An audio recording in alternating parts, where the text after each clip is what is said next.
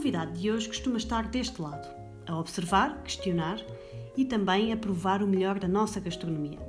Formou-se em comunicação social, foi jornalista e esteve nos últimos anos responsável pelo evento Peixe em Lisboa. Pode até nem ter jeito para cozinhar, mas é uma figura fundamental para a valorização da gastronomia portuguesa. É também um dos maiores críticos gastronómicos e coautor do blog Mesa Marcada. Connosco temos o Duarte Calvão. Bem-vindo, Duarte. Obrigado pelo convite, estou com muito gosto aqui.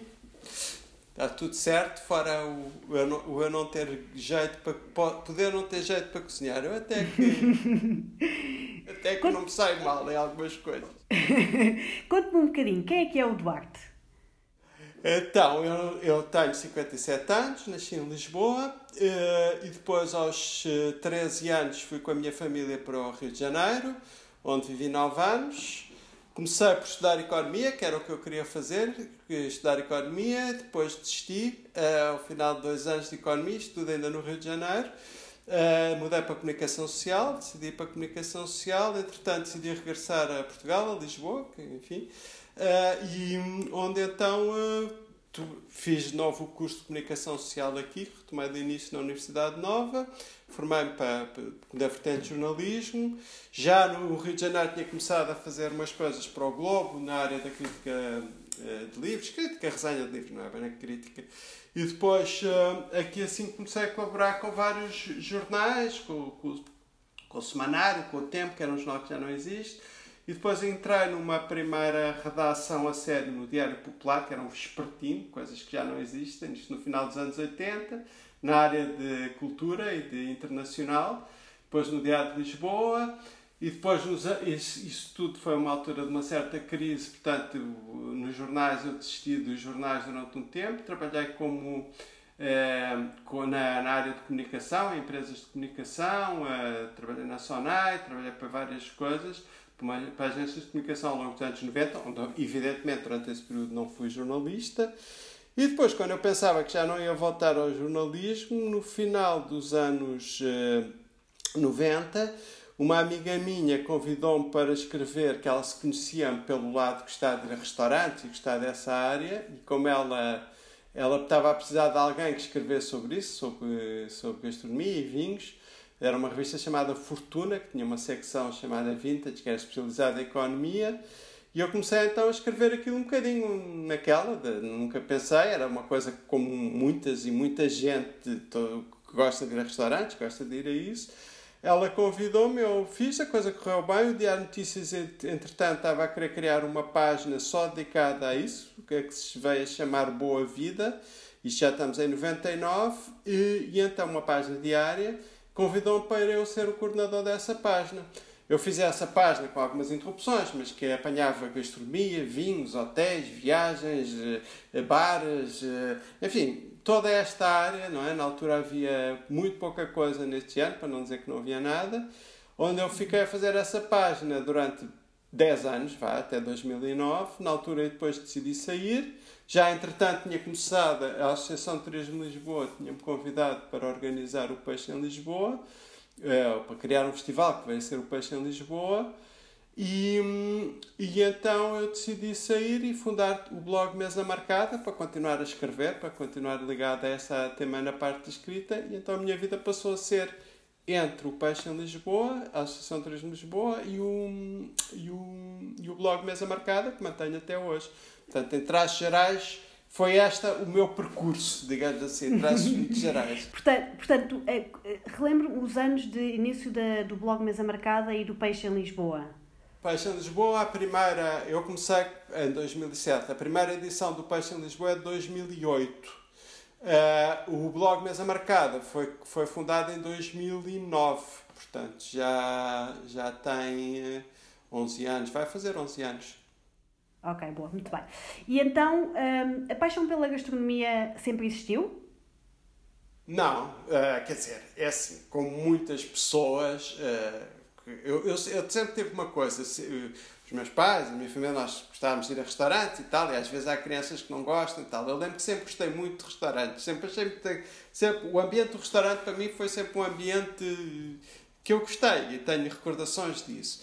Esse é o único sintoma. O resto, nunca me interessei em cozinhar. Nunca, aliás, para as pessoas da minha geração, o rapaz era muito difícil uh, terem esse lado. Agora está diferente, felizmente, mas, uh, mas nós não, não tinha realmente nada. E nunca pensei, pois, que eu gostava de facto era de ir a restaurantes, gostava de vinhos, gostava dessa área toda, mas isso há, há milhares, milhões de pessoas que gostam também. Eh, portanto, nunca pensei de fazer disso uma opção, eh, uma opção eh, profissional. Depois, as coisas, tal como eu descrevi antes, acabaram por se encaminhar um bocadinho por acaso, por pessoas que me convidaram para fazer coisas, etc. Foi um bocadinho assim. Mas para fazer sentido, provavelmente aquilo que o Duarte também, durante a sua infância, que agora descrevia, se calhar acaba por viajar bastante e conhecer outras realidades, outros grandes nomes do mundo da restauração para poder trazer esse conhecimento também e essa, e essa vontade para Portugal. É, eu, eu, sempre gostei muito de ir a restaurantes. Talvez os restaurantes foram sempre a minha, muito mais do que cozinhar em casa ou comprar ou não sei o que, não sei o que mais. Era a minha coisa, sempre, sempre gostei muito de restaurantes. E, sempre, e, e portanto isso para mim foi sempre uma coisa importante como estava a dizer, quando eu viajava ou quando tinha qualquer situação, mesmo aqui em Lisboa, gostava de ir a bons restaurantes, gostava de conhecer coisas novas. Só que na altura Uh, apesar de tudo, o novo era a cozinha de outros países, não é? Não era tanto a cozinha moderna versus tradicional, era mais a nossa cozinha versus a cozinha de outros países. E aí eu lembro, por exemplo, as primeiras viagens que eu fiz a Itália, sobretudo, foram, foram fundamentais, não é? Na, coisa de ver outras coisas, outras, outras maneiras de tal, e França também um bocado, mas sobretudo Itália foi muito importante e depois mais tarde Espanha. Já profissionalmente aí comecei já a ter um interesse especial para quando eh, ver e foi fundamental. Eu tive uma experiência eu, que eu já contei isto N vezes mas é verdade porque foi eu consegui, consegui também um bocadinho por sorte em 99 ainda ir ao El Bulli não é? Do Ferran Adrià que na altura já era muito conhecido, mas ainda era um bocado desconhecido. E foi uma experiência que me fez mudar completamente, porque eu, eu tanto podia ter uh, trabalhado nesta área durante mais um ano ou dois, ou podia ter-me interessado mais, por exemplo, pela área de vinhos, que na altura até era mais desenvolvida e tudo, ou podia, sei lá, fazer outra coisa qualquer. Mas quando eu vi aquilo, foi uma experiência tão forte do El Bulli em 99, tão fora de tudo aquilo que a gente possa pensar, uh, que eu realmente criei a partir daí uma, um interesse especial sobre esta área, no sentido de dizer assim, como é que é possível que não é que, que, que, que a cozinha, que a gastronomia, que, que os restaurantes possam nos proporcionar uma experiência tão extraordinária como esta, porque é. ia muito além da comida, do se estava bom ou se estava mau, ou era uma coisa que nos. É com um impacto brutal. É? Era uma experiência, sobretudo na área. E depois eu voltei lá em 2004 e tudo. É claro que foi ótimo, igualmente, mas já não. Aquele primeiro impacto realmente fazia-nos entrar de uma maneira e sair de outra. E depois tive outras experiências também, com esses, sobretudo muito em Espanha, porque a Espanha na altura era de facto a vanguarda. Tínhamos a sorte de estar aqui ao lado, ser relativamente acessível. Portanto, a partir daí realmente é que eu comecei a interessar-me não só por gastronomia, como por esse lado da, da, da, gastronomia, não é? Esse lado mais que eu sou, sou mais atento de facto ao que é mais moderno, ao que é mais inovador e menos ao lado tradicional. Isso ficou-me sempre como uma marca, teve a ver com, com, com a minha experiência pessoal, com a minha, de alguma maneira a minha geração, etc. Não tenho absolutamente nada contra a cozinha tradicional, gosto imenso. Uh, a nossa cozinha tradicional é ótima, uh, mas de facto o meu interesse profissional ficou muito voltado para aí, não é? E, e portanto okay. foram experiências de facto marcantes. Não é? Eu gostava de falar aqui um bocadinho do. Começámos por falar, por exemplo, do peixe em Lisboa. Portanto, disse-nos que foi, que foi este convite, que agarrou com força uh, e que, portanto, acabaram por lançar este evento chamado Peixe em Lisboa, em 2008, uh, consigo ao volante. Uh, Porquê que é, é tão importante destacar o peixe na cidade de Lisboa uh, com esta tónica que vocês escolheram um, e qual o impacto que isto depois também, que também teve?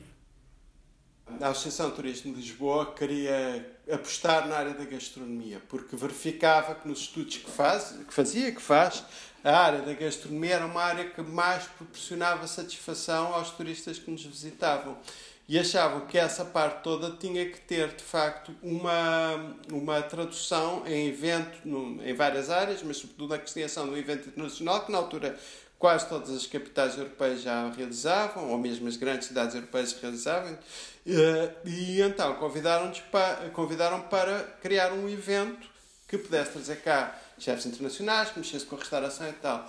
E eu, na altura, e, e como jornalista, ia a muitos congressos, Madrid Fusions, a São Sebastião Gastronómica, que não, uh, também em França, em Itália, etc. E eu, eu via esses festivais de gastronomia e achava que nós não tínhamos uh, condições, a não ser que tivéssemos um orçamento brutal, que não íamos ter, não é?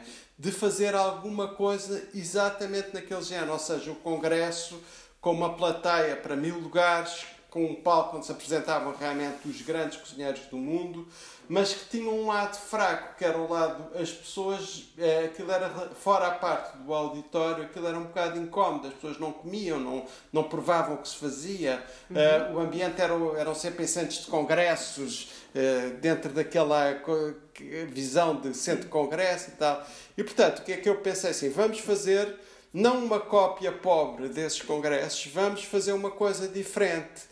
Então o que é que vamos fazer? Primeiro, qual é o, o que, é, que, é que a gente vai fazer? Não vai chamar isto uma coisa porque não vamos conseguir competir com esses grandes congressos. Então vamos apostar naquilo que nós temos. Estamos a falar de Portugal de 2007, 2008.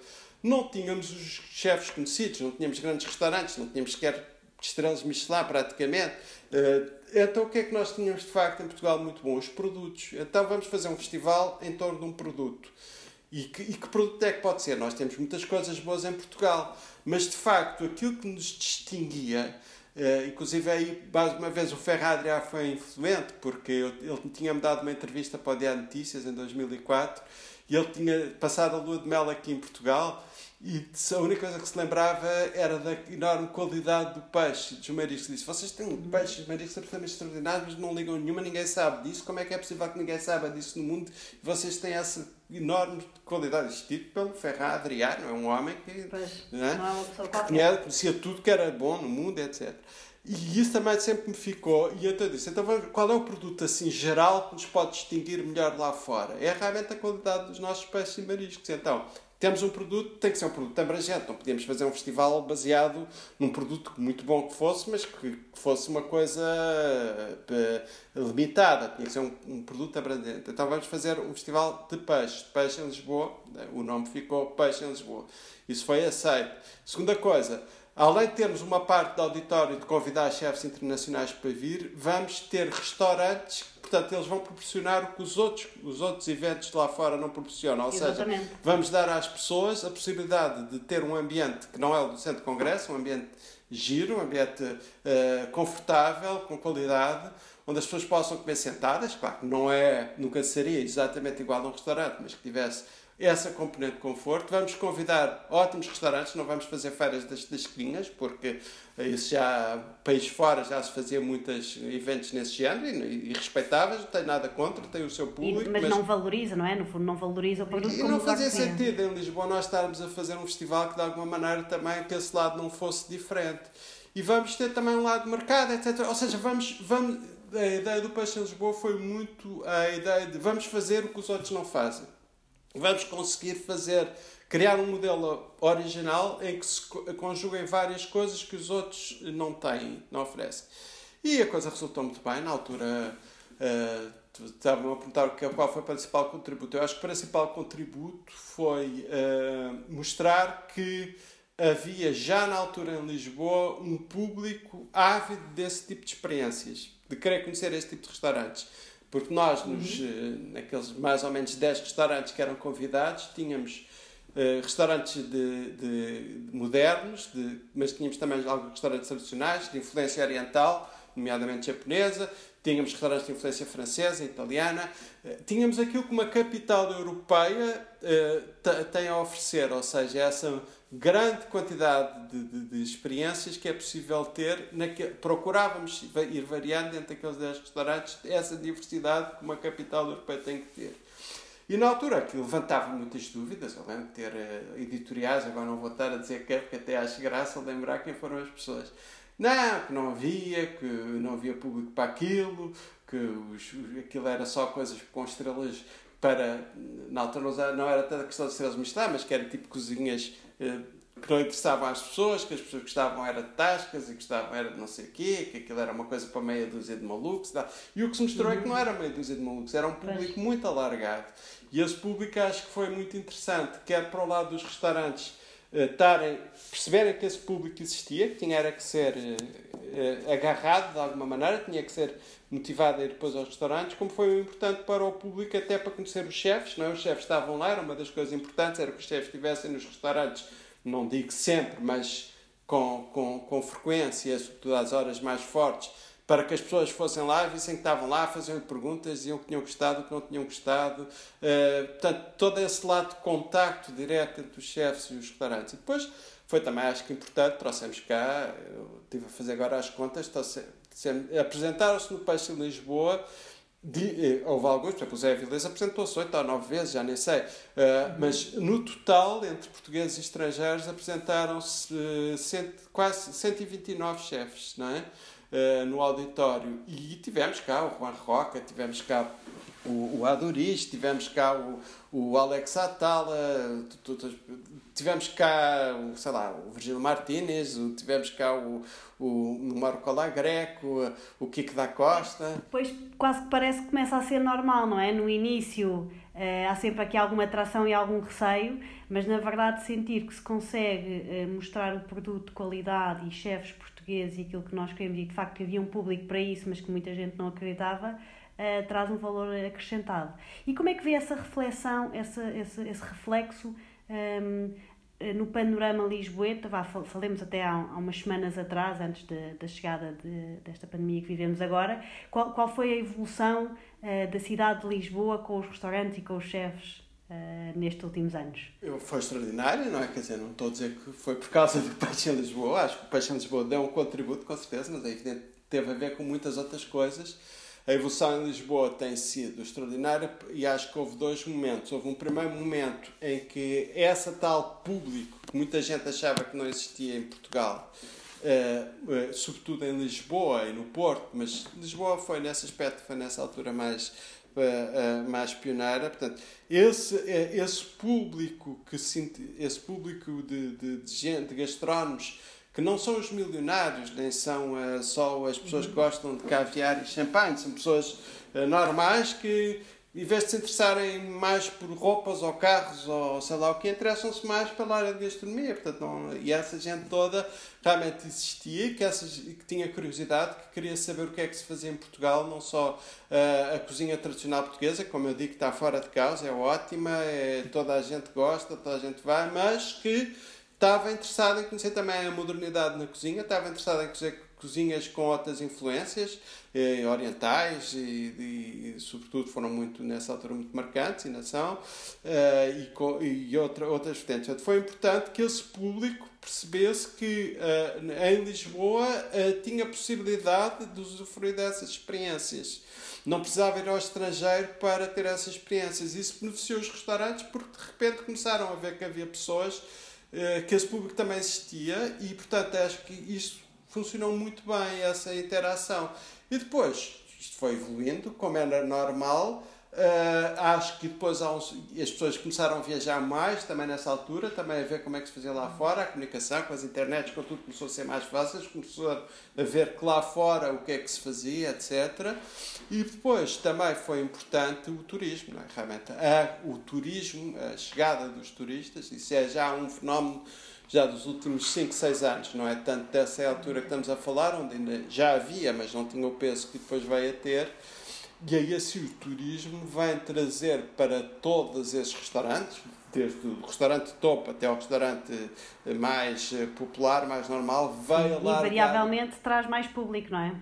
Extraordinário e que deu realmente eh, para que todos estes, eh, estes restaurantes, tanto sobretudo Lisboa e Porto, isso é absolutamente claro, uh, passaram a ter um público alargado, sobretudo esses que vivem mais de experiência, etc. E tal, que antes não tinham. Portanto, acho que foi uma evolução enorme. E depois também, isso uma coisa puxa a outra, os nossos, os nossos cozinheiros foram-se preparando cada vez melhor, os mais novos, claro. a viajar, a ir a estagiar em bons lugares, a aprender, a querer, quando, voltar a trazer, quando voltavam, a trazer também já outra preparação, outra, outros objetivos que, que os, os, anteriores não tinham. Portanto, foi um processo claro. muito muito positivo, uh, até mais rápido do que eu pensava, porque imagino só, quando eu comecei a escrever em 99, a minha grande coisa era defender uh, os pessoas como o Vítor Sobral, Joaquim Figueiredo, que já depois volta para trás, era defender a cozinha do Miguel Castro e Silva, dessa gente, era defender porque eles eram acusados permanentemente de estarem quase a trair a pátria, não é? Que aquilo, fazer uma coisa diferente do que eram os pratos tradicionais portugueses de toda a vida, como eu digo, são ótimos e estão fora de casa, mas não impedem que se façam outros, não é? E portanto, eram eles, mas aquilo chegava a ser quase um confronto, então aquilo era quase uma batalha de claro. uh, conservadores que... contra, contra, contra modernos, era uma coisa tão ridícula quanto isso. Quase que mudou, não é? Completamente em que são estrelas de rock os nossos chefes portugueses e que nós, público, gostamos de ir conhecer, gostamos de saber, gabamos de ir uh, almoçar ou jantar aos restaurantes dos nossos chefes e de facto, de facto muda muito. Um, e ao longo deste, destes anos, como já tinha falado no início, estava também a liderar o blog Mesa Marcada. Uh, Pode-me falar aqui um bocadinho da importância e porque o crescimento deste blog, na altura não havia, não havia muita coisa também né? face à restauração, face a falar das estrelas Michelin. Marcada, nasceu como eu estava a dizer quando eu saí do Dia Notícias e quis continuar a escrever e não quis ir para, para mais lado nenhum, para nenhuma redação nem nada, mas tinha realmente o Paixão de Lisboa para tratar, mas achei que o blog era a forma ideal para eu continuar a escrever à minha maneira, sem meter ninguém a, a, a pressionar-me, a dizer que eu tinha que fazer isto ou aquilo, portanto, fazer com uma liberdade. E, e o Miguel Pires, né, que também está no blog, fundámos, ele tinha também um, uhum. um, blog individual, e então decidimos criar o blog O Mesa Marcada, um bocadinho dentro desta vertente, quer dizer, não fazia sentido, já existiam alguns blogs de receitas de culinária, que mais uma vez têm todo o seu valor, mas não é a nossa área. Acho que nós publicamos uma receita ou duas ao longo destes anos todos, foi muito. Esses blogs são muito populares mas nós achamos que tínhamos. O Miguel Pires também, tal como eu, sempre se interessou muito por esta, por esta área, mais esta vertente mais moderna, mais tudo da, da, da cozinha. E, portanto, achámos que fazia todo o sentido criar um bloco onde, de alguma maneira, pudéssemos uh, uh, dedicar-nos àquilo que mais nos interessava. E acho que isso funcionou muito bem porque foi um bloco que atingiu muito bem um nicho de mercado, esse grupo de uhum. pessoas, como eu digo, que não são os milionários do, do caviar e da lagosta. São pessoas normalíssimas, com vidas normalíssimas, mas que têm um interesse especial sobre esta área, que é um público muito grande. E que passaram, e os próprios profissionais do setor também, que são muitos de tudo, temos muitas, muitos leitores, são, são pessoas que trabalham, são os chefes, como as pessoas das equipas, as pessoas, os, os produtores, uma série de pessoas, portanto, todas essas pessoas passaram realmente a ser nossos leitores e, a, e, e, e pronto, e depois criámos uma coisa que foi muito importante, foi os prémios Mesa Marcada, que nós criámos logo no uhum. segundo ano, que é onde pela, criámos um painel de votantes eh, que, que lê as pessoas que estão, desde chefes de cozinha, jornalistas, críticos, mas também gastrónomos, pessoas que gostam de restaurantes, que a gente sabe que costumam visitar e que elegem os seus 10 preferidos, chefes e restaurantes, depois há outras votações, isso também tem corrido muitíssimo bem. Temos já 200 e tal pessoas a votar todos os anos, tem tido um grande destaque e, e os chefes. Eh, é, é uma maneira de votar, em vez de sermos dois. Não é a minha votação pessoal nem do Miguel Pires, é, é a votação sim, sim, das 200 sim, claro. e tal pessoas. Nós somos dois entre 200 e tal, portanto aquilo não reflete os nossos. Ao contrário, muitos dos prémios que são atribuídos, por muito importantes que sejam, são atribuídos por eh, redações de jornais com três ou quatro pessoas e coisas do género ali. Nós quisemos precisamente sair dessa lógica. Portanto, isso também ajudou muito o blog a, a, a, a afirmar-se e tudo. Tem, tem sido uma experiência muito boa, onde às vezes uh, fica um bocado parado porque nós temos as nossas vidas também noutras coisas e nem sempre conseguimos fazer uh, com, a, com a regularidade que gostaríamos, mas está, está, está bem e é provável que venham novidades. Agora não se sabe, que isto está de tal maneira que a gente já não sabe, mas a ideia Exatamente. É, é Inclusive, é, houve uma altura que uh, os prémios, as estrelas Michelin, eram vocês que anunciavam a Portugal, não é? Os faziam ver ao vosso blog quando chegavam, não é? É, porque eu, eu quando era jornalista, na altura a Michelin não fazia as galas, ou seja, públicas. A Michelin Michelin, Portugal, Espanha. uh, faziam uns jantares do Casino de Madrid, no, no restaurante do Terraço, do Paco Roncer. E eu era jornalista na altura de Antícias, eu era o único português que ia lá, que era convidado, não, não é porque eu seja nenhum, nenhum gênio, mas porque, por, enfim, por, por causa precisamente desse percurso que eu fiz, eu era convidado. Então, eu sempre tive uma grande ligação à Michelin. Depois estive em todas as galas da Michelin, todas que eles fizeram desde 2010. E na altura, portanto, como éramos, éramos nós os poucos que íamos, não é? Eh, nós dávamos um bocado em primeira mão eh, esse, esse, esse, essas notícias, não é? Eh, e depois, como é natural, hoje em dia há muitos mais jornalistas que são, e hoje em dia é transmitido em streaming e tudo isso, portanto já não, Sim, já claro. não temos estado. Mas de qualquer maneira continuamos sempre a acompanhar, porque continua a ser uma coisa que gostes ou não da Michelin, claro. continua a ter muito impacto, portanto continuaremos a. temos sempre acompanhado. Na altura, como, como eu digo, como isto era outro mundo, não é? Na altura nós de Sim, facto é também tínhamos isso. Exatamente.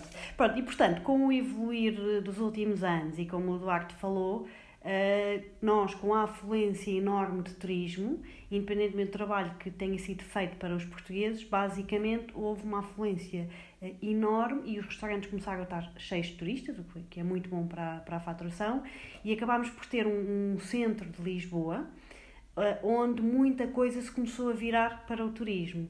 Um, e, portanto, seja pelos alojamentos locais que, que, que havia diversos, inclusive chegaram a limitar, seja pela restauração, seja pelas lojas, muitas vezes até de gifts em exagero que tínhamos, uh, e de repente criámos aqui um panorama uh, de um bocadinho mix, um pouco de tudo, com alguns portugueses mais tradicionais, com alguns portugueses, mas cozinha bem trabalhada que também beneficiam dos turistas, depois muitos hambúrgueres, pizzas, sushis, tacos, muita réplica também do que se faz lá fora sem ser originalmente nosso. E de repente acontece isto. isto que nós falamos, portanto, o nosso Covid-19, que acontece agora neste momento, uh, e de repente estamos todos a pensar: e agora o que é que se passa? Qual é que é o futuro? Neste momento, ninguém sabe exatamente onde, para onde vamos imaginamos que o turismo cai para já para e não sabemos como e de que forma é que vai retomar. Ninguém sabe. Temos algumas ideias, podemos pensar se, mas nunca sabemos exatamente. Neste momento, o que é que passa pela sua cabeça, Duarte? O que é que, um, o que, é que tem ouvido? O que é que. Não sei, não sei mesmo. Acho que enquanto não tivermos um fim à vista, tudo depende realmente do tempo que isto durar eh, já está a fazer muitos estragos, como é evidente. Quais são os principais desafios que neste momento os restaurantes enfrentam? O desafio é sobrevivência, não é? É, é, é, o, é o desafio mais básico, é a sobrevivência. Eles, uhum. acho que no primeiro momento eh, houve, inclusive, grupos já com uma certa dimensão que decidiram parar totalmente, totalmente. Uhum. Uh, outro, e que depois evoluíram, já se nota, alguns procuraram tentar sobreviver adaptando-se com, com, com as entregas, não é? Entregas a domicílio, com, com isso, que é o que alguns estão a fazer. É evidente que isso não vai ser suficiente para eles aguentarem, mas uh, se isto durar muito tempo, assim, pelo menos minora um bocadinho esse lado, não é? Mas não, é evidente que isto vai, vai ser necessário. Uh, aqui neste caso, eu sou, por natureza, sou contra dependências e subsídios e tal. Agora, numa situação de catástrofe, acho que realmente eles vão precisar de ajuda. Vão precisar de ajuda do, do, do, do, governo, do Estado, da União Europeia. Não, isso não vai ser só em Portugal, isso é geral, porque muitas destes, não, muitos destes restaurantes uh, são uh, pequenas empresas com pessoas, o, pessoas que, até, que inclusive se endividaram para, para, para fazer os negócios, para fazer crescer os negócios. Uhum. E quer dizer, isto é terrível, porque muita, a lógica, houve a lógica de alguns grupos maiores, que era, por exemplo, do Zé Avilés, ou, do, ou do, do grupo do, do, do Platform, não é? Que tem, uh, uh, houve vários que tiveram a, a, a, ter o restaurante principal, não, o restaurante bandeira, Uh, e depois tem vários outros restaurantes, inclusive soluções desde centro comercial até coisa não sei o quê, um bocadinho, um grupo diversificado, um bocadinho também na lógica, tipo, se isto funcionar mal, vamos pouco, tivéssemos a crise que houve em 2008, não é? Que afetam muito também a restauração de topo. É assim, se isto falhar aqui assim no topo, nós temos os outros restaurantes de centro comercial e a gente equilibra isto, não sei o quê. O mal agora é que isto afetou tudo. Mas a maioria dos restaurantes não são grupos, não é? A maioria dos restaurantes acabam por ser. Não, não sei, nem sequer são grupos. Mas eu estou a falar, até para os grupos isso é mau, mas então os outros que não são grupos estão dependentes, não sei o quê, o restaurante está fechado, eu, eu não. Não há milagres, não há não, volta claro a dar, não. não, não mas... vai ter que haver. Hum? Como? Claro que sim, sem dúvida, e é, e é um bocadinho para perceber hipóteses que eu estava aqui a fazer esta pergunta. Ou seja, neste momento o que nós sabemos é que no fundo, eh, passando a expressão, vai ter que se dividir o mal pelas aldeias, não é? Vamos ter que ter todos, todos solidários de alguma forma, porque vai ser difícil para toda a gente, não, não há hipótese de ser, não é? Portanto, o consumidor uh, vai receber menos eventualmente, as empresas também vão ter algumas dificuldades a passar, uh, mas o que eu gosto de pensar é que, de facto, vamos, vamos passar algum tempo, alguma turbulência, mas podemos sair, eventualmente, até eh, mais fortes de alguma forma, não sei exatamente como. Uh, Tomara com, que sim. Com, diga, diga. Tomara que sim, eu não tenho a certeza. Não tenho a certeza que vamos ser mais fortes. Acho que podemos ser mais fortes, mas não sei. Acho que podemos. Não, estou a falar de restaurantes, não estou a falar da sociedade claro, em geral, claro, sim, que há sim. coisas que eventualmente. Nada dos restaurantes, isto vai, vai ser. Está a ser um golpe muito, muito forte. E eu acho que alguns eventualmente nem conseguirão se voltar a pôr de pé tão cedo. Uh, tudo depende, é o que eu digo nesta fase, tudo depende do tempo que isto durar. Se durar relativamente pouco tempo, se durar mais um mês ou dois, ainda pode ser que a coisa, não é? Uh, eles consigam recuperar com mais facilidade. Se demorar muito tempo, isto não. Acho que não há volta Diga-me uma coisa, para além do que, do que é expectável e que eu penso que vai, que vai acontecer, medidas europeias, medidas do nosso, do nosso governo, que isso é fundamental também para ajudar a perceber como é que nós fazemos esta, esta parte social e de conseguir sobreviver, uh, que conselhos ou que, uh, que teria para, para dar uh, aos chefes, aos restaurantes, ideias ou em que é que se deve focar neste momento? Para além da sua saúde e de salvaguardarem a sua saúde e dos seus trabalhadores? Tenho, não tenho nenhum, não, não há conselho nenhum a dar, porque é uma situação, não sei, é, eu acho que eu gosto, como é evidente, gosto daqueles que estão a tentar fazer frente a isto, através de manter dentro do possível as entregas. Eu próprio tenho encomendado eh, para mim, eu gostei muito da atitude, por exemplo, do Vitor Sobral, que é um dos dos da velha guarda e que imediatamente disse nos restaurantes também prestam um serviço à comunidade, eu não vou fechar, vou tentar, dentro daquilo que eu posso, continuar a servir as pessoas, portanto, com, com evidentemente, com, com, com, com, entrega, com takeaway, com entregas, com tudo o que eu puder, vou continuar, não é? Cumprir todas as regras de segurança. E houve vários, o André Magalhães da Taberna da Rua das Flores, houve vários que tomaram essa atitude de uh, vou tentar adaptar o meu negócio uh, dentro deste catástrofe, vou tentar uhum. adaptar o meu negócio da melhor maneira possível. Agora, nem todos provavelmente conseguirão fazer isso, não é? Eles conseguiram, uh, ou estão a conseguir, vamos lá ver quanto tempo, muitos não conseguirão. E de qualquer maneira, mesmo conseguindo fazer isso, é evidente que não compensa uh, o que se perdeu. Portanto, há aqui muitas coisas que depende muito também do, da, da, da, da saúde financeira dos grupos, não é? Não é Acho que aí, pronto, aí é uma crítica que eu faço, mas isso é geral, eh, não é só dos restaurantes, é geral. Nós, em Portugal, vivemos muito de crédito, não é? vivemos muito de dinheiro que não é nosso e, não, e nunca pensamos, claro que isto foi uma pancada, como não há memória, mas nunca pensamos que as coisas às vezes podem não correr tão bem, não é? Uh, acho que as pessoas acharam que o turismo era uma coisa que ia durar para sempre de qualquer maneira uh, e tudo indicava que sim, de facto, mas nunca pensaram, por exemplo, que tudo podia haver, não digo uma coisa com esta força, mas uma outra coisa qualquer que pudesse, por exemplo, já diminuir o fluxo turístico. Havia negócios claro. que estavam sobredimensionados, a achar que isto ia dar para tudo e para todos e que se endividaram, grupos que se endividaram para sempre a perspectiva que não sei o quê, bababá, eu acho que aí foi talvez a única coisa que eu acho que. Tá, agora é como eu digo, uma coisa com esta dimensão, ninguém estava à espera em lado nenhum do mundo. nem com este impacto, nem com esta maneira, não é? como eu digo, há coisas, as pessoas pensam assim, ah, pode vir aí uma recessão, mas a recessão afeta uma parte. Eu tenho restaurantes, não é? Que as pessoas vão até procurar mais porque são mais baratos, ou porque não sei o quê. Que foi um bocadinho que aconteceu em 2008, 2009. E agora não, agora apanhou todos. Portanto, é muito, muito difícil ver como é Sim. é que. E apanha, apanha todos em todos os setores de atividade. Portanto, isto é algo a escala mundial que, que pelo menos eu, eu não me lembro de ter assistido ainda.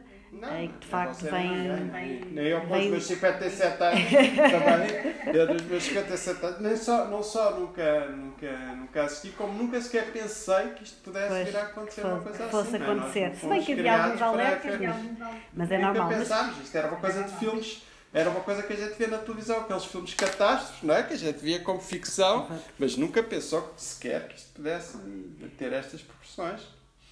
Duarte, mas então, portanto, de alguém que está dentro do meio e que já, já desde há bastante tempo que foi um, um, um promotor uh, da, da cozinha portuguesa, do, do produto português, do chefe português e de fazer um conceito para o português consumir, se bem que depois veio o turista e claro que adorou uh, todo o nosso património.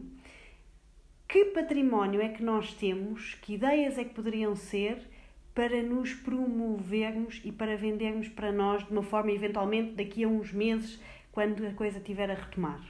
É assim, aquilo que eu acho que sempre, eu sempre fui contra eh, grandes campanhas eh, no exterior de promoção da cozinha portuguesa. Eh, sempre achei que nós não tínhamos condições nenhumas de competir não é, uh, com outros países, com outros destinos. Portanto, aquela ideia de ah, vou fazer não sei quantos anúncios nas revistas e outdoors e anúncios na televisão. Eu não estou a dizer que isso não, não tenha importância. Tem importância, também é bom. Mas o dinheiro que se gasta nisso não é. Não, não, tem, não tem tanto impacto. Pode ter um impacto ali durante um período, mas não é suficiente. Aquilo que eu sempre defendi, a melhor maneira de nos promovermos e que tem sido feito pelas entidades turísticas, inclusive nos últimos anos, que é uh, venham cá, venham-nos visitar, não é?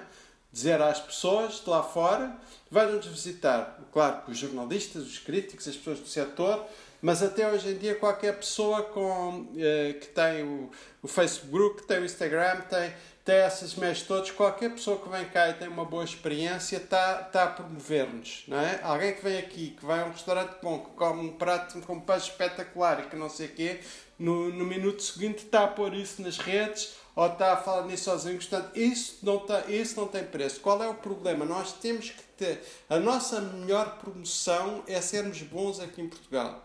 É não desiludir as pessoas que nos visitam.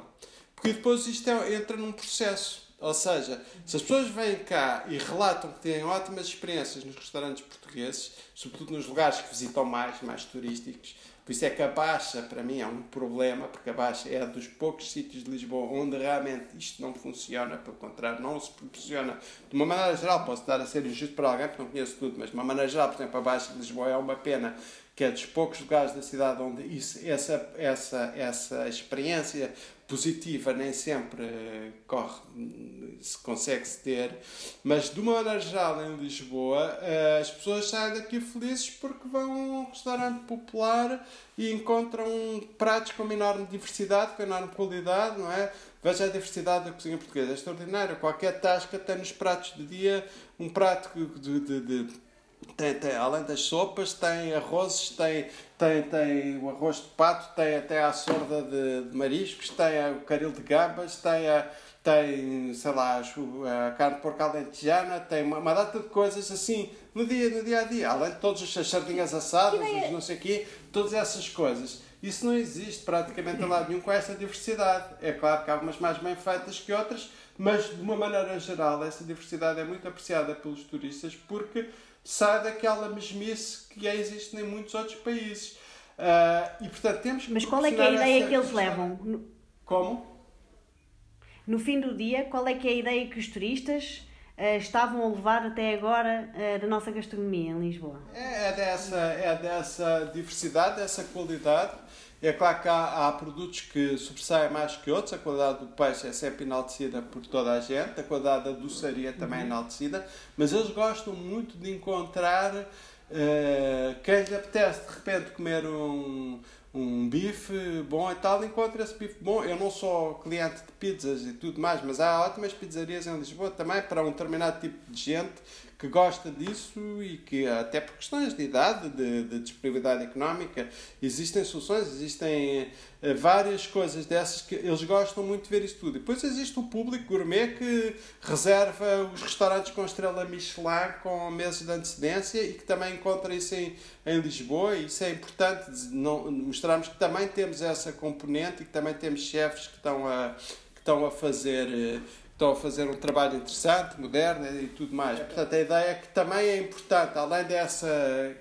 qualidade e diversidade que existe, uma, uma cozinha mais acessível, também é muito importante termos os restaurantes com estrela Michelin que atraem outro tipo de público, que é menos numeroso, mas que é muito importante e que para a imagem de, de uma cidade, de uma cozinha e de um país, é importante que também essa componente tenha representantes, porque mostra que a nossa cozinha continua a evoluir, não ficou parada no tempo, que tem novos intérpretes, tem novas, novas maneiras de, de, de, de ser, de ser apresentada. Portanto, essa parte também é muito importante que continue a existir e cada vez tem vindo a melhorar.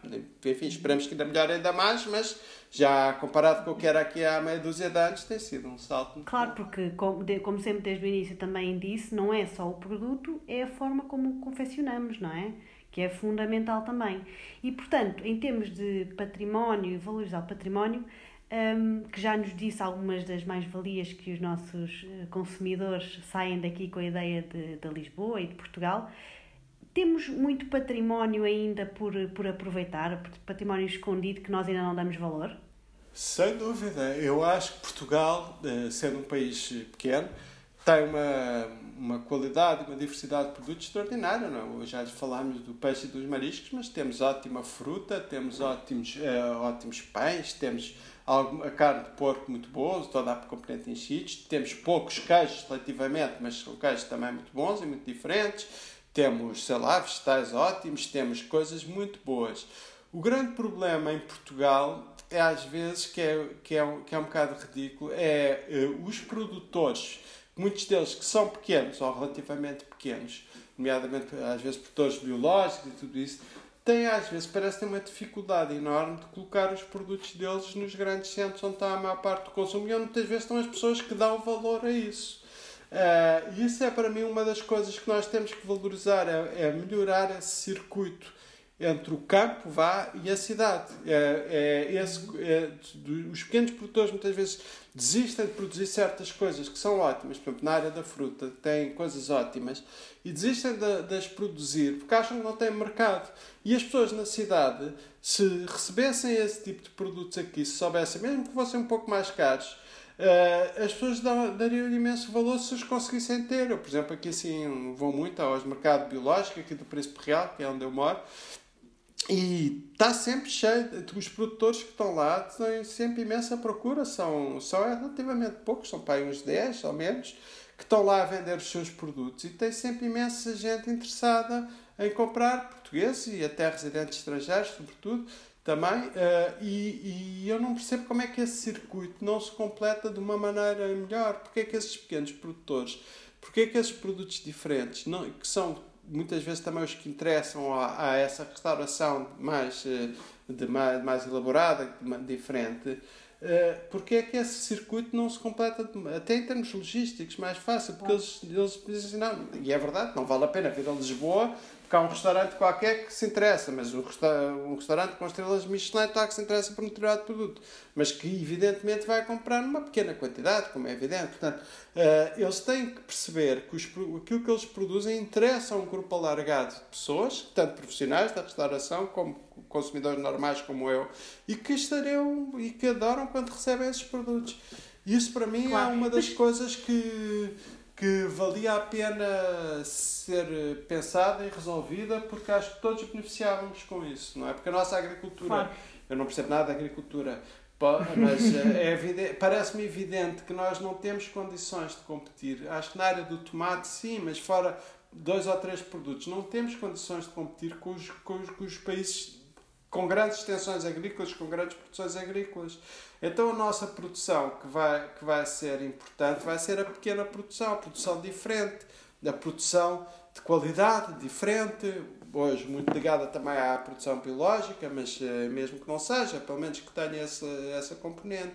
Não vai ser, porque senão se vamos estar a competir com, com, com os grandes países da Europa, eles põem cá os produtos por metade do preço dos nossos. Portanto, Uh, acho que seria bom para essa pequena produção portuguesa que se houver muitos pequenos produtores acho que pode ser importante para o nosso meio rural.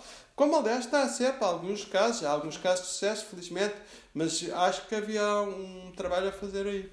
Claro, e de facto eu sinto que não só esse movimento já tinha começado a existir de uma forma leve, que inclusive conheço vários, vários chefes portugueses que iam, por exemplo, ao mercado 31 de janeiro ou outros, ou seja, já há uma produção mais, mais local uh, de, do abastecimento de Lisboa, etc. Uh, eh, como neste momento, com a reorganização do turismo mundial, obrigatoriamente quase terá que haver esse movimento, não é? No fundo, nos apoiarmos mais no nosso país, nas nossas produções e começarmos a pensar uh, mais local e menos longínquo. Portanto, faz imenso sentido, faz imenso sentido esse caminho uh, e o aproveitamento pode ajudar muito ao aproveitamento do nosso património, do nosso produto e desse caminho.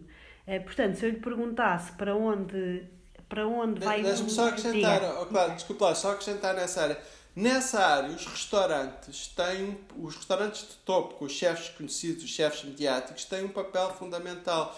Isto tem acontecido noutros países também, porque se esses chefes podem comprar pequenas quantidades, mas isto funciona em pirâmide, como eles são muito mediáticos, se eles de repente começam a utilizar algum, alguns produtos portugueses muito bons, e depois isso espalha-se pelos outros restaurantes, espalha-se pela sociedade chega ao supermercado, se houver produção para isso, chega ao consumidor comum. Isso aconteceu, por exemplo, com a flor de sal. Eu tive até bastante eh, flor de sal algarvias, nomeadamente. Isso aconteceu aqui há meia dúzia de anos e hoje em dia teve um impacto enorme. Portanto, há vários produtos que começam por ser usados por aqueles dois ou três chefes mais conhecidos e depois vão sendo alargando, alargando, alargando e os produtores e depois, ao sentirem que há apetência pelo produto, eles próprios, como aconteceu com a flor de sal, passaram a produzir ainda mais. Portanto, é, é um processo que eu acho que, que onde essa restauração que às vezes é um bocado criticada, que é a restauração de topo, a restauração das estrelas Michelin, não sei o quê, pode ter um impacto enorme na sociedade se, se, se participar nesse, nesse processo de divulgação dos nossos produtos. Faz todo o sentido isso, de facto tem que dar o exemplo, são os primeiros que dão um exemplo e que no fundo outros podem, podem replicar. Queria aqui, já, já, acho que já estamos aqui a chegar ao final da conversa, antes de, antes de fazer uma última pergunta, uh, fazer aqui a questão sobre o Lisboa à prova. Lisboa à prova, portanto, um, um uh, no fundo é uma classificação dos restaurantes que podem ter um, dois ou três garfos, não é? Que existe há alguns anos, mas que acaba por ser pouco conhecido, pelo menos que eu sinto e sempre, sempre ouvi falar, mas sinto que não pouca gente conhece, face, por exemplo, a um Zomato ou outros, ou outros sites agregadores. Um, por, por, alguma razão não é conhecido. Um... Eu, é assim, a minha participação em Lisboa própria é através da Associação Turismo de Lisboa, é um, é, um, é, um, é um concurso promovido pela Câmara de Lisboa e a Associação Turismo de Lisboa apoia e tenho sido eu quem tem dado esse apoio, corporizado esse apoio.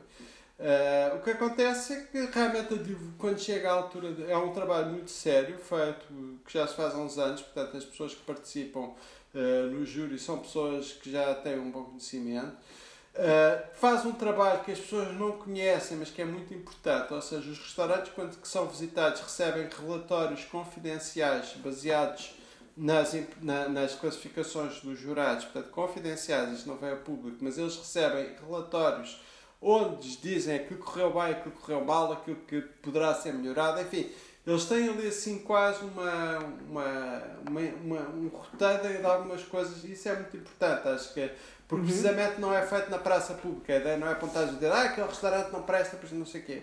E, portanto, esse outro lado, esse lado acho que é muito importante e tem ajudado muitos restaurantes, alguns restaurantes que não, se calhar não são tão conhecidos, mas tem ajudado a ir melhorando e isso nota-se. Uh, em relação à, à, classificação, aos garfos, que isso realmente Uh, pronto, eu já fui jornalista e sei que às vezes é assim. Há coisas que por uma razão ou por outra têm menos, têm menos destaque. De facto, quando saem as classificações, uh, alguns jornais que vão dando, mas não têm o mesmo impacto. Se calhar há coisas que eu não estou na organização, eu estou só um apoio. Uh, não estou na organização, mas são coisas que acho que devem ser pensadas, porque realmente é pena que um trabalho que tem sido feito ao longo dos anos e que é um trabalho sério, é um trabalho cuidado, há várias visitas aos restaurantes, procura-se ser, não há. Ninguém tem interesses nenhums aqui, não há. É feito com grande independência e com, com tudo isso, e eu acho que devia, deviam ser mais. Os restaurantes, por seu lado, também aí têm que é uma atitude que também se nota em várias coisas. Os restaurantes não podem estar sempre à espera de terem as classificações máximas e que se não têm as classificações máximas não interessa, não é? Tem que ser um bocadinho desse egoísmo, tem que perceber que fazem parte de um setor que beneficia que existem este tipo de coisas, não é? Uhum. Não é simplesmente um interesse individual. Uh, este ano o jurado tirou-me um garfo, então já não participo. Ou eu acho que devia ter três garfos, só tenho dois, portanto já não participo. Uh, esse tipo de atitude que é muito portuguesa, eu também organizo concursos na, noutras áreas e sei que muitas vezes é assim, as pessoas estão sempre a achar, não é? e depois dizem, uh, desculpe lá dizer isto assim desta maneira, mas para mim é a frase mais estúpida do mundo, que é o, o segundo, como é que é? O, que se diz muito no futebol, né? assim, o segundo é o primeiro dos últimos, como se quer dizer, o que interessa é ganhar de qualquer maneira, que é a frase mais estúpida que eu já ouvi, não é? Quer dizer, é, é, é como se numa coisa em que participam uh, centenas de concorrentes, ficar em segundo, em terceiro ou em quarto, fosse alguma vergonha, não é? Porque não fui primeiro, já não, não sei o que é. Essa mentalidade, que alguns vão que é uma mentalidade ganhadora, que é uma idiotice completa, não é? Tomarmos nós em muita coisa sermos os sextos ou sétimos, não é? Quer dizer, uh, uh, tudo depende do contexto, não é? Da, da coisa que é. Portanto, é uma atitude que se instalou muito em Portugal, que é ou sou primeiro ou não interessa, ou sou não sei o quê, não sei o. Quer dizer, isso não é assim, sobretudo quando estamos a falar de, de coisas que têm esta dimensão. Portanto, acho que os restaurantes também, eh, reconhecendo que o trabalho que se procura fazer, que tem, que tem suficiências, terá defeitos, como todos, mas é um trabalho que procura ser sério, que tem continuidade, eu acho que os restaurantes também, sobretudo os mais conhecidos, deviam dar esse apoio não estar tão preocupados se não há na coisa correr melhor ou correr pior, não é? Claro. E, e de facto é importante perceber que o panorama da restauração, assim como outros setores, eh, tem que ter uma série de, de, de, players diferentes e, portanto, vários tipos de comida, vários tipos de produto, uns com uma qualidade de confecção maior, outros com uma qualidade mais tradicional, depende daquilo que nós, que nós estamos à procura e não temos que ser todos o número um e faz imenso sentido. Portanto, tentando fazer aqui um, um arrumar de ideias uh, final, Duarte, portanto, um, ehm, desde o início que, que fez esta promoção do, do, uh, do chefe português, do produto português. Uh, tivemos aqui uma evolução muito grande uh, em Portugal. Agora estamos num momento incerto, não sabemos exatamente para onde é que vamos, é mesmo quase dia após dia, mas temos que pensar de uma forma positiva e estar atentos ao que é que aí vem, salvaguardando com, com o cuidado de pensar no nosso património, na nossa produção. Portanto, estou a falar as suas palavras, Duarte. Uh, como é que podemos ir buscar o pequeno produtor com muita qualidade? Como é que alguns chefes podem dar o exemplo a outros restaurantes e perceber como será o futuro, como é que nos podemos encaixar e como é que podemos transmitir uma imagem única do nosso Portugal. O que é que quer acrescentar aqui a isto que, que outras ideias que não falámos gostava, gostava de transmitir? Não, é, acho que resumiu bem. É, acho que é isso. Temos que continuar. Realmente, é, este é o momento da total incerteza como é que vamos ser disto, não é? Como é que isto vai tudo evoluir.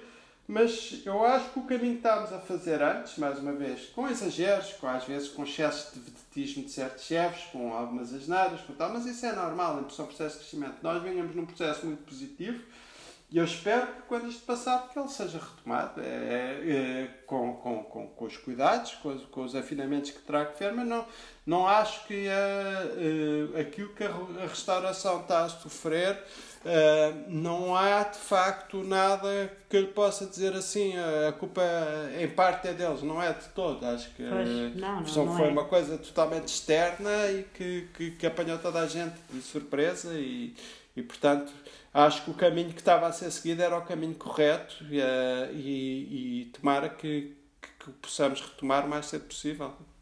Ótimo. Duarte, queres, trouxe-nos algum projeto hoje? Uh, não é bem um projeto, uh, é mais uma chamada de atenção e que também vai ser importante nesse processo de retoma, porque eles também estão. É, é, é a chamada de atenção para os mercados, os mercados municipais, os mercados que, de, que existem em país todo e que os mercados eh, que têm vindo também a melhorar e a ser mais frequentados, mas os mercados eh, onde precisamente essa pequena produção poderá vir a ser refletida, nem sempre é, mas poderá ser.